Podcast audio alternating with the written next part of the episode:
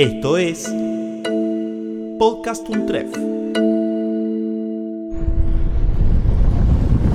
A mí me ha pasado de que ir caminando con una nieta, llevándola en un coche, y venía un chico con muchos perros por la vereda.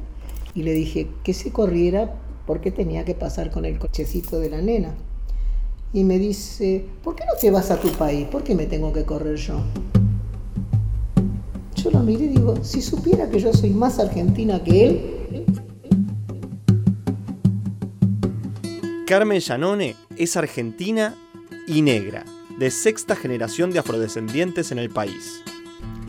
En mi familia somos todos argentinos, somos de esa colectividad negra desaparecida que el Estado, nación, quiso hacer desaparecer ya desde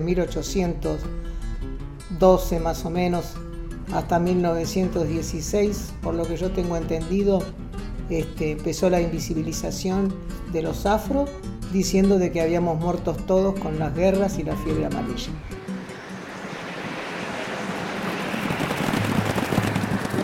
Hubo tres momentos en que los africanos llegaron a América.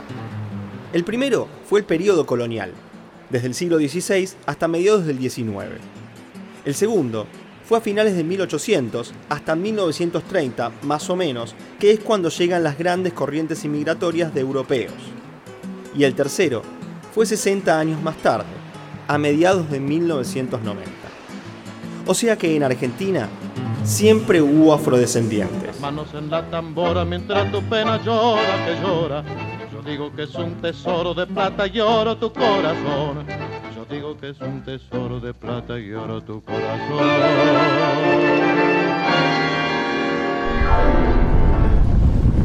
María José Becerra es licenciada en Historia, doctora en Relaciones Internacionales y coordinadora de la especialidad en estudios afroamericanos de la Universidad Nacional de 3 de Febrero. La generación del 37 primero, que es la de Sarmiento, la de Alberdi, la generación del 80 posteriormente, van a hablar de que hay que terminar con la barbarie y hay que traer la civilización.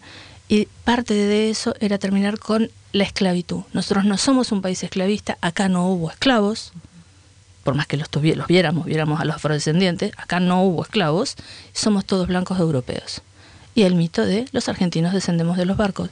Pero no hubo un exterminio. Hay estudios que prueban que, por ejemplo, muchos dicen la fiebre amarilla eh, terminó con los eh, pocos esclavos que había en Buenos Aires. No, la fiebre amarilla lo que más atacó, lo donde más impactó, fue en las clases más bajas. Y las clases más bajas estaban formadas por inmigrantes europeos que acababan de llegar y que vivían en inquilinatos, mal alimentados y ahí fue donde murieron más europeos que este, afrodescendientes. Los afrodescendientes fueron invisibilizados. Entonces, por más que vos lo vieras mulato, decía, esta persona es blanca. Porque era un estigma decir que uno era negro, porque se remitía a la esclavitud. ¿Será tal vez por eso que nunca nos hablaron de los negros? ¿Que nos trataron de convencer de que solo vendían velas y mazamorras en la colonia y después desaparecieron? Nadie se ocupó de contar sus historias. Nadie nos dijo que hubo héroes y heroínas afrodescendientes luchando a la par de los grandes patriotas. ¿O alguna vez escucharon hablar de María Remedios del Valle Rosas, la capitana y madre de la patria? Fue la madre de la patria por su entrega y por su honor, y el cañón de la avanzada silenció ya nadie le reconoció todo su valor. Florencia Guzmán es doctora en Historia, investigadora del CONICET en el Instituto Rabiniani y coordinadora académica del Grupo de Estudios Afro-Latinoamericanos. María Remedio del Valle Rosas fue una mujer negra eh, que es denominada de diferentes maneras en las fuentes, como parda, como morena, eh, no se sabe si nació esclava, si después logró la libertad. Se supone que nació en Buenos Aires en 1770, no hay una fecha precisa de su nacimiento. Sí sabemos que eh, durante las invasiones inglesas ella luchó, como la gran cantidad de mujeres y varones afrodescendientes que lucharon para defender a la ciudad.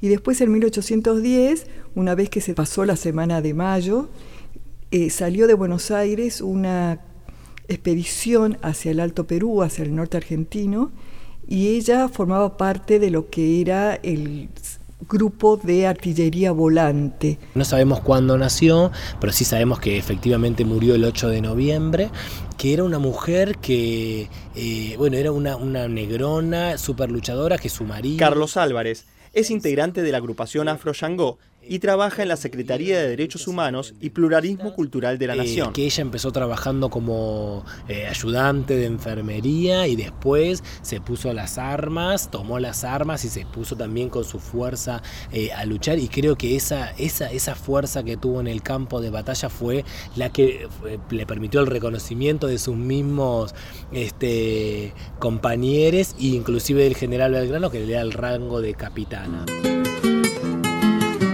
Según el historiador Alejandro Rabinovich, en las luchas por la independencia, la tropa estaba compuesta por los campesinos y trabajadores pobres de la campaña, la plebe urbana, migrantes internos y regionales, indios, mestizos, pardos y negros.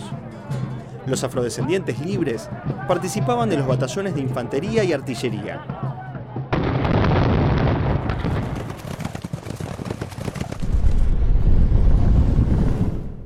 Anio Corolo Ango es doctora en Ciencias Sociales y forma parte del equipo de investigación del Programa de Educación Superior y Pueblos Indígenas y Afrodescendientes en América Latina de la Universidad Nacional de 3 de Febrero. Si uno analiza el proceso histórico en la Argentina, por ejemplo, el censo de 1778, que es un censo colonial, ordenado por el virrey de Vértiz, ya arrojaba porcentajes significativos de población de origen africano en los tiempos coloniales, ¿no?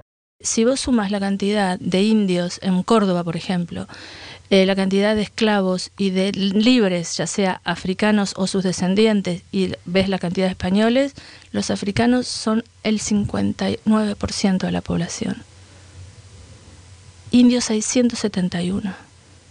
Y este, españoles había creo que dos mil y pico. Son categorías que usaba la historiografía, negro, mul- mul- mulato, moreno, este, pero en ese caso la categoría era negro, después se borró a mediados del siglo XIX este, y ahí desaparecimos, ¿no? Y haber desaparecido de, la, de las estadísticas también es una estrategia de invisibilización que abona, que, o que abonaba en, este, en ese caso a la idea de que en la Argentina no había personas afrodescendientes o negras, que todos habían muerto, como lo dice el relato racista oficial, con las luchas independentistas o más tarde con la fiebre amarilla. ¿A dónde fueron entonces las y los negros de la independencia? ¿Por qué nunca nos dijeron que los negros fueron los que lucharon en el frente de batalla por nuestra soberanía? ¿Por qué de tantas historias nunca escuchamos la de la capitana, María Remedios del Valle Rosas?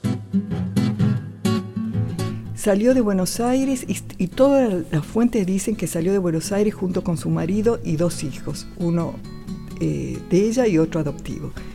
Hoy yo te puedo decir que salió con su familia y la familia también había hijas mujeres, que según un artículo que quedó muy escondido por ahí, una se llamaba, una de las niñas se llamaba Lucía y otra María. Salieron de Buenos Aires en junio, el 20 de junio de 1810, y esta expedición se dirigió hacia el Alto Perú. Llegaron a Potosí y allí en Potosí, junto a, fuerzas del Alto Perú, eh, participaron en una serie de encuentros militares. Eh, y lo más importante es que en 1812, o sea, los dos años de esto, de participar en una serie de encuentros, ella hay una serie de acciones en las que participó, ya sea cuidando heridos, cocinando, lavando ropa como soldada, diferentes acciones. Es decir, te diría que es un cúmulo de acciones eh, militares y de solidaridad la que ella realiza. En 1812 está y trabaja con Manuel Belgrano. La unión de María Remedio del Valle con la de Belgrano, con Manuel Belgrano, es muy significativa, porque Manuel Belgrano, en primer lugar, hay una carta eh, que es publicada por todo, en todos lados, a donde Belgrano dice que no era muy afecto a, la- a las tropas negras. Eh, les parecía como eran fuerzas indisciplinadas, que no mantenían la disciplina sobre todo para la infantería, a, diferencia de San Martín, que San Martín dice los mejores soldados son los soldados negros, en el caso de Belgrano, la experiencia que él había tenido no había sido muy buena, entonces no era muy afecto a las tropas negras. Y tampoco a tener mujeres dentro de sus, eh, en sus respectivas campañas militares. Entonces, que haya aceptado que esta mujer siguiera en, su campaña, de la misma manera que aceptó a Juana Zurduy, es decir, es importante porque estas dos figuras fueron figuras centrales, se conocieron y participaron en el mismo momento. Este desconocimiento de María Remedios del Valle tiene que ver también con un desconocimiento de los aportes de los negros y de las mujeres en especial a las luchas por la independencia en América Latina. Acá hay un velo y una invisibilización casi que plena con todos los aportes de las mujeres los procesos de independencia en América Latina. Por ejemplo, Juana la Avanzadora en, en Venezuela, las, las lanceras de Artigas en Uruguay, ¿sí? Catalina Luango en Colombia. O sea, hay, hay mujeres negras que hicieron aportes fundamentales a los procesos de independencia, de construcción de, de nación, ¿sí?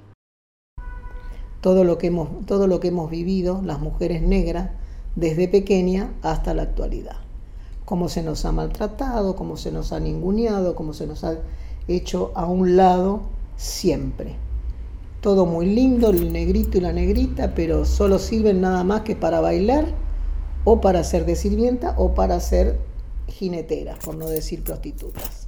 No solo eh, ocurrió, reitero, en, Argentina, ¿no?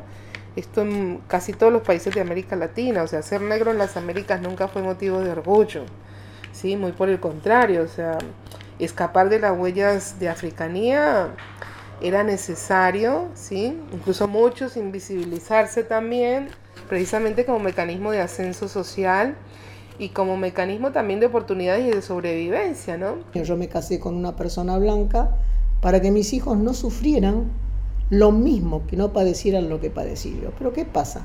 Cuando yo iba a la escuela a buscar a mi hija, que es la mayor, o a mis hijos, cuando aparecía la negra madre en escena, eran los negros. Mis hijos no tienen mi color, pero ya al verme a mí, ya eran los negros de la escuela por haberme visto a mí claramente un, un, proyecto de blanqueamiento, ¿no? Se esperaba una buena inmigración, una inmigración más rubia, más sobre todo europea, y que también le salió medio mal porque no llegaron aquellos rubios que esperaban, sino eh, italianos, españoles, re pobres, corriendo de la hambruna, ¿no? Los que después llamaron negros, pero bueno, yo creo que había claramente ahí un proyecto de, una Argentina eso, blanca, eurocéntrica y, católica. Fue tanto el maltrato, que ni siquiera les permitieron que nos dejaran su cultura, como hay en otros países, que siguen su cultura, siguen sus lenguas, que tienen esa posibilidad. A mí me ha tocado viajar y realmente me he quedado maravillada de que en otros países siguen conservando la cultura de esos ancestros que fueron traídos de distintos lugares de África. Acá los obligaron a ser cristianos, eh, apostólicos y romanos, cuando ellos tenían otra cultura. Su baile no se lo permitieron, un candombe, lo cual nosotros tampoco tuvimos la posibilidad de mostrar, porque se encargaron de que no se podía mostrar, porque ya diciendo de que era un baile oceno, un candombe, bailar un candombe porque la negra tenía que revolear la pollera, entonces era seno en aquellas épocas. Candombe, candombe negro, nostalgia de gente pobre, por las calles de San Telmo ya se ha perdido el candombe, por las calles de San Telmo ya se ha perdido el candombe. Oh. Entonces, los censos fue uno de los dispositivos a través de los cuales se invisibilizó esta población. Uno, por ejemplo, puede ver en el censo de 1869, ya venía este número reducido, el censo de 1895 directamente desestima, ¿sí? contar a la población de origen africano y de origen indígena, porque decían, bueno, son muy pocos en el país, no tiene sentido contarlos, ¿no? Pero por más intención de las autoridades del país en desestimarla, ocultarla y reprimirla, la comunidad afroargentina ya era parte de la sociedad y se había ganado su lugar, porque había dejado su sangre para liberar la patria como María Remedios del Valle Rosas. Arranca la historia de ellas eh, con Belgrano desde el éxodo jujeño en el año 1812. Luego participa de dos triunfos militares muy importantes, que fue Salta y Tucumán, 1812 y 1813, y después de dos derrotas que son fundamentales, que es Vilcapugio y Ayohuma, el 31 de septiembre del 1813 y el 14 de noviembre de ese mismo año. No se sabe en cuáles de estas acciones falleció el marido y los hijos de María Remedio del Valle. En esto también es muy parecido a Juana Zurduy, que ella pierde a su marido y después a cuatro de sus hijos. Lo que sí sabemos es que cuando se produce la batalla de, de Ayohuma, ella con dos de sus hijas, estas hijas que yo te nombraba, que se llama Lucía y María, que en ese momento aproximadamente tenían 20 y 25 años, son las que dieron, auxiliaron a las tropas. Eh, la batalla de Ayohuma se produce en, Bolivia, cerca de Potosí. Eh, según Arau de la Madrid, que escribe sobre esta batalla, era un calor abrasador. En el mes es digno de transmitirse a la historia una acción sublime que practicaba una morena, hija de Buenos Aires, llamada tía María y conocida por Madre de la Patria, mientras duraba este horroroso cañoneo como a las 12 del día 14 de noviembre y con un sol que abrazaba. Esta morena tenía dos hijas mozas y acompañada de ambas se la vio constantemente conduciendo agua en tres cántaros que llevaban en la cabeza, desde un lago vertiente, situado entre ambas líneas y distribuyéndola entre los diferentes cuerpos de la nuestra y sin la menor alteración. María Remedio no se sabe cuándo vuelve a Buenos Aires. Sí la encontramos más en el año 1826, cuando ella realiza una presentación ante la Contaduría General de la Nación para cobrar una pensión por los servicios prestados por ella y por su marido y por sus hijos ya fallecidos. Florencia Guzmán encontró en el Archivo General de la Nación, después de una intensa búsqueda, el pedido por escrito que hace María Remedios del Valle a la Junta de Representantes de la Provincia de Buenos Aires por medio de su representante legal.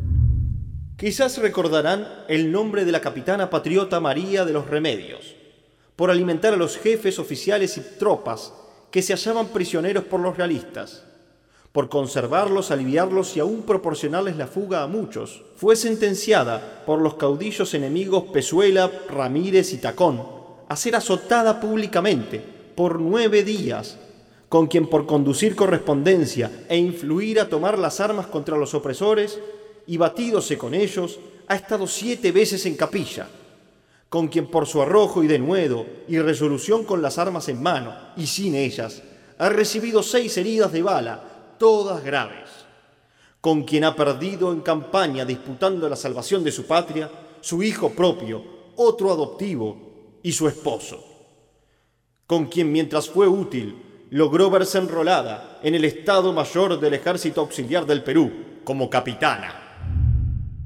En ese mismo documento que, como yo te decía, está la presentación de María Remedios del Valle, lo más importante es que se le pide, es decir, el Estado pide a ella documentación que acredite esas acciones que ella había realizado. Como ella no tiene esa documentación, en realidad durante la guerra de independencia era muy difícil tener esa documentación porque se perdían, generalmente se perdían, eh, ella presenta como prueba, dice, las heridas que tiene en el cuerpo. Y eso es muy importante. Esas heridas que ya tiene en el cuerpo, en realidad son muy importantes porque tienen que ver un poco con la historia de las mujeres negras. Y te remito a esto, por ejemplo, durante los periodos coloniales, todos los juicios que nosotros encontramos de mujeres negras que piden la libertad o que piden salir del dominio del amo, y generalmente cuando se les pide pruebas, y ellas hablan de la violencia en su cuerpo, generalmente muestran como prueba su propio cuerpo. Así que esta racialidad que tiene que ver con el cuerpo de una mujer negra también aparece acá en el caso de María Remedio del Valle. Y allí es muy importante porque en la Cámara, que supuestamente no tenía responsabilidad sobre ello porque era una Cámara representativa, una Cámara poder legislativo y no ejecutivo, sin embargo se discute este proyecto de de darle una pensión a María Remedios, y también que era un momento muy importante porque estábamos en plena guerra con el Brasil. O sea que era una gran tensión en Buenos Aires, era un tiempo de, gran belicosidad, de, de revoluciones. No te olvides que ahí eh, a fin de año es muerto Dorrego como gobernador. Y ahí, en 1828, en medio de un clima violento, la Junta de Representantes de la provincia de Buenos Aires debate sobre la pensión a María Remedios del Valle. Y fue, entre otros, el mismísimo Tomás de Anchorena, quien defendió la labor de la capitana. Yo me hallaba de secretario del general Belgrano cuando esta mujer estaba en el ejército y no había acción en que ella pudiera tomar parte que no tomase, y en unos términos en que podía ponerse en competencia con el soldado más valiente. Admiraba al general, a los oficiales, a todos cuantos acompañaban al ejército y en medio de este valor tenía la virtud a prueba y presentaré un hecho que la manifiesta. El general Belgrano, creo ha sido el general más riguroso. No permitía que siguiese ninguna mujer al ejército y esta era la única que tenía la facultad para seguirlo. Yo los he oído a todos, a voz pública, hacer elogios de esta mujer por esa oficiosidad y caridad con que cuidaba a los hombres en la desgracia y miseria en que quedaban después de la acción de guerra. Sin piernas unos y otros sin brazos, sin tener auxilios ni recursos para remediar a sus dolencias. De esa clase era esta mujer. Si no me engaño, ese título de capitana del ejército se lo dio el general Belgrano. No tengo presente si fue en Tucumán o en Salta, que después de esa sangrienta acción, que entre muertos y heridos quedaron 700 hombres sobre el campo. Oí al mismo Belgrano ponderar la oficiosidad y el esmero de esta mujer en asistir a todos los enfermos que ella podía asistir. Una mujer tan singular como esta, entre nosotros, debe ser el objeto de admiración de cada ciudadano, y a donde quiera que vaya, debía ser recibida en brazos y auxiliada, con preferencia a un general. Y se le otorga la pensión a María Remedios, se la declara eh, sargento mayor de caballería, al año siguiente es incorporada en la plana mayor y después se le da una pensión. Seis años después Rosas le aumenta esa pensión, confirma ese cargo como sargento mayor eh, y pasa a llamarse María Remedios del Valle Rosas en agradecimiento a Rosas. María Remedios permanece en la ciudad de Buenos Aires, no se conoce mucho más, salvo hasta su fecha de su muerte, que es el 8 de noviembre, por lo menos es la fecha que aparece en la baja dentro del servicio militar, el 8 de noviembre de 1847. 166 años más tarde, en noviembre de 2013, la Asamblea Permanente de Organizaciones Afrodescendientes de Argentina impulsó la Ley 26.852, que sancionó el Congreso Nacional e instituyó el 8 de noviembre como Día Nacional de los Afroargentinos y la Cultura Afro, y consagra a María Remedios del Valle Rosas, la capitana, la madre de la patria, en prócer y figura del país. Carlos Álvarez fue uno de los que participó del movimiento. Nosotros cuando pensamos, cuando comenzamos a pensar, bueno, hay que construir una efeméride, un día nacional, no porque la efeméride resuelva, sino porque la, efeméride te permite algunas estrategias de visibilización, de trabajo, y por eso cuando empezamos a redactar y a construir la ley, este, con otros compañeros pensamos en qué figura, ¿no? Y bueno, veíamos que Falucho estaba bastante reconocido y además también era seguir fomentando el tema de, los, de la masculinidad cuando las mujeres en realidad tuvieron un rol increíble en todo lo que fue lucha independiente, pero en todo lo que es ahora el desarrollo de nuestro movimiento. Entonces también había que tener ahí una, una perspectiva de género. Y ahí nos encontramos con la historia de María de Remedios del Valle, que no sabemos cuándo nació, pero sí sabemos que efectivamente murió el 8 de noviembre. Vemos en América Latina, según el rastreo que yo he hecho hasta la fecha, solo la Argentina recupera una mujer negra dentro de su, sus celebraciones de efemérides afro. Por ejemplo, Brasil retoma Zumbí de los Palmares, del Quilombo de los Palmares, que es un héroe masculino. ¿sí? Eh, Ecuador retoma a Alfonso Ilescas, que es un héroe masculino. ¿sí? Em, Venezuela a Chirino, héroe masculino. Colombia o México retoman más la fecha de, la abolición de la esclavización. ¿sí? Em, y así, bueno, Uruguay el Día del Candombe, en, Honduras el Día del Negro, pero tiene que ver con otras fechas específicas de la, llegada de la cultura garifuna, lo mismo en Nicaragua. Y fíjate que la Argentina es la única efeméride negra que recupera la historia de una mujer. En esa invisibilización que yo te decía que no se conoce casi nada durante el siglo XIX eh, sobre María Remedio Valle, que tiene que ver también con la invisibilización de la población afrodescendiente durante ese tiempo, aparecen en los libros escolares algunas eh, narraciones en torno a las niñas de Ayohuma. Apareció en Caras y Caretas en 1830 y después en varios libros escolares. En eso es importante porque estas representaciones eh, icónicas que hay sobre la niña Youma aparecen como mujeres blancas, no son como mujeres negras, es decir, hay un blanqueamiento de estas mujeres. Hay una idea muy, muy extendida de que la historia de los pueblos negros en América Latina es la historia de la esclavización, y no es solo eso, porque esto lo que hace es cosificarnos y reducirnos a negro esclavo, ¿sí? negro esclavizado. Eh, creo que derribando también ese mito,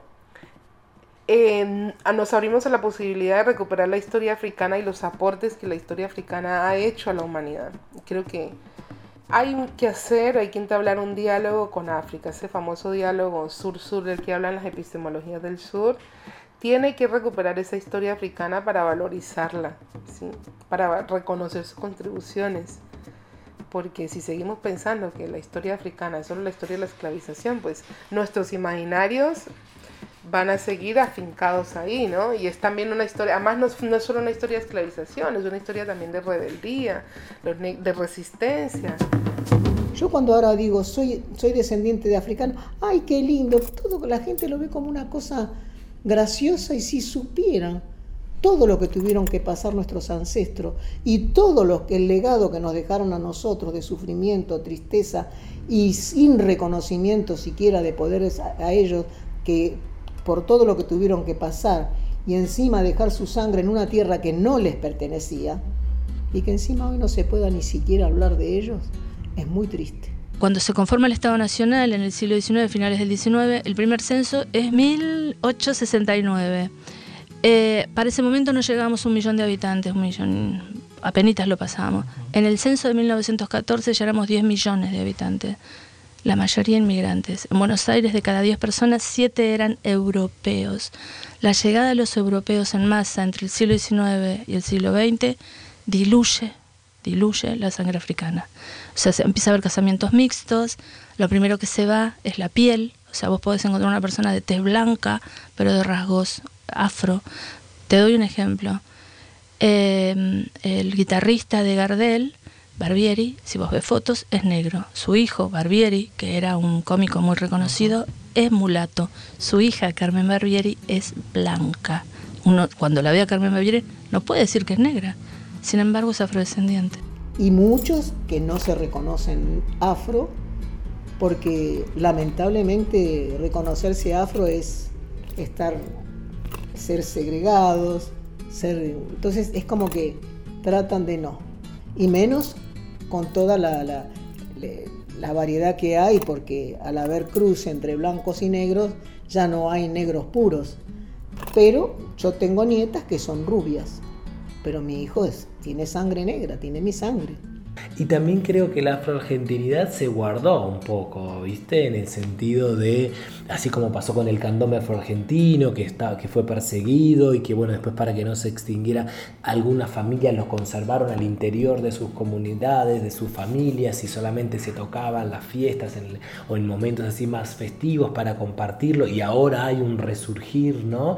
De decir, hay un candombe afroargentino, no solamente el candombe que uno escucha en la calle, que es el afro-uruguayo es el que está presente. Este, creo que por eso es muy importante hablar de afrodescendencia, porque la afrodescendencia rompe la línea de color.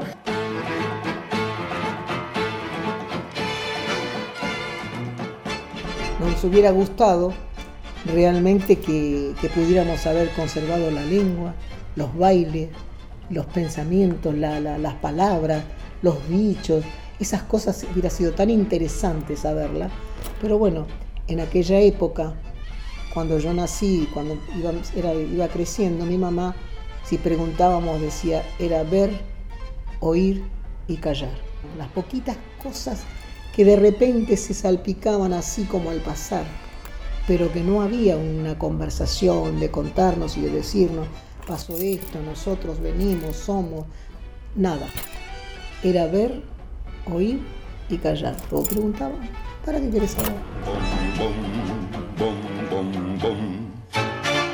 Según un estudio de 2013 del Banco Mundial, en la última década hubo una parte de la población que no llegó a beneficiarse de las nuevas políticas de bienestar de los estados en Latinoamérica. Una de las comunidades que más sufrió la exclusión fueron los afrodescendientes, que siendo un quinto de la población, representan al 50% de los pobres. Por eso denunciamos mucho el racismo estructural producto de la colonización y la trata esclavista y cómo eso se viene arrastrando por, por décadas y décadas y cómo no hay ningún proyecto de país, de Estado, que de alguna manera genere condiciones de igualdad. Hay racismo, eh, hay racismo en toda América y yo creo que tiene que ver con ese estigma que, tiene que, viene de la época de la colonia. Si vos ves, por ejemplo, en Brasil, la mayoría de las mujeres negras en que trabajan en tareas domésticas, o sea, siguen reproduciendo, y hay estudios sobre eso, no, no lo digo solamente por una observación, sino que hay trabajos a nivel de demografía hechos sobre eso, en donde se ve que siguen desempeñando las mismas tareas que hacían en el periodo colonial, o sea, se, se desempeñan en tareas domésticas, que entonces eso lleva a que no puedan tener un otro tipo de desarrollo económico, una mejor situación económica. En la vida práctica hay un orden racial eh, jerarquizado ¿no?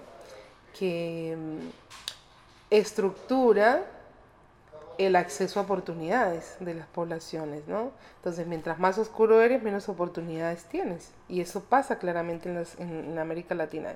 Y eso es racismo, ¿no? Porque el racismo, de todas maneras, eh, está asentado sobre la base de jerarquías de un grupo frente a otro, un grupo que se define inferior, otro grupo superior, y en función de eso hay un acceso a las oportunidades. Lamentablemente, el ser afro, el ser negro, pobre y argentino, yo creo que es, un, es lo peor que nos pudo haber pasado. No tenemos historia.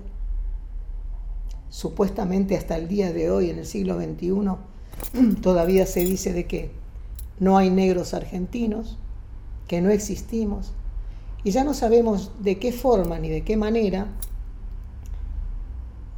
visibilizarnos ante la sociedad. Acá en la Argentina obviamente se repite la misma matriz del racismo estructural, digamos. La diferencia es que al no tener, al, no tener datos finos de los censos, de las encuestas continuas de hogares, no podemos decirte la cifra exacta, pero sí sabemos que a, mayor nivel educativo, menos presencia afrodescendiente. En los, en, los, en los barrios más empoderados, la negritud se ve con mayor, con mayor fuerza. Si vos vas a Recoleta, no vas a ver este, muchos afrodescendientes. Los afrodescendientes que ves son muchos migrantes que vienen a vivir ahí temporariamente, pero en realidad los colectivos negros están en la provincia de Buenos Aires, Merlo, Moreno, Castelar, Hurlingham, Avellaneda Avellaneda, Ensenada, ¿no? Como todos barrios muy populares donde mayoritariamente está ubicada la, gente afrodescendiente. Entonces también un poco por eso la idea es obviamente estar en, los, en el próximo censo 2020, pero además estamos reivindicando estar en la encuesta continua de hogares o en otras estrategias o herramientas o instrumentos estadísticos que te permitan tener datos más cercanos. Para nosotros es fundamental que todos los eh, la, la data pública tenga la perspectiva étnico-racial pero no por, es, para ver, digamos, dónde vamos, cómo nos atendemos, qué pasa, cuántos somos, digamos, cuánta accesibilidad o no. El 27 de octubre de 2010, el Censo Nacional Argentino incluyó por primera vez en 130 años la posibilidad de reconocer el origen afrodescendiente, y se reconocieron como tales 150.000 personas en todo el país. Pero según organizaciones afro, en base a encuestas solventadas por organizaciones internacionales, el número llega a los 2 millones de personas. Estas medidas son parte de las acciones que el movimiento realiza para que tengamos en cuenta que los argentinos no solo descendemos de los barcos y que nuestros próceres fueron blancos como Manuel Belgrano o Mariano Moreno, mestizos y mestizas como José de San Martín y Juana Zurduy, y negras como María Remedios del Valle Rosas, la madre de la patria. Malaya nadie le reconoció todo su valor.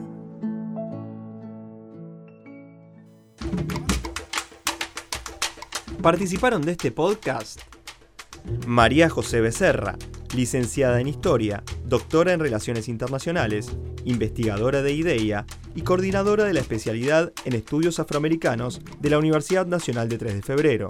Anio Corolo Ango, doctora en Ciencias Sociales e integrante del equipo de investigación del Programa de Educación Superior y Pueblos Indígenas y Afrodescendientes en América Latina de la Universidad Nacional de 3 de Febrero. Florencia Guzmán, doctora en Historia por la Universidad de La Plata, investigadora del CONICET en el Instituto Rabiniani y coordinadora académica del Grupo de Estudios Afro-Latinoamericanos.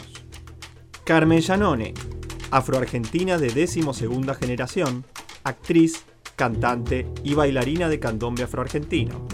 Carlos Álvarez, integrante de la Subsecretaría de Promoción de Derechos Humanos de la Nación y de la agrupación afro Shango.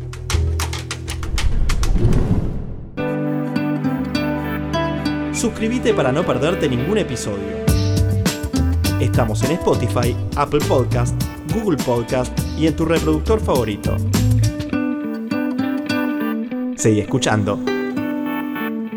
Podcast Un Tref.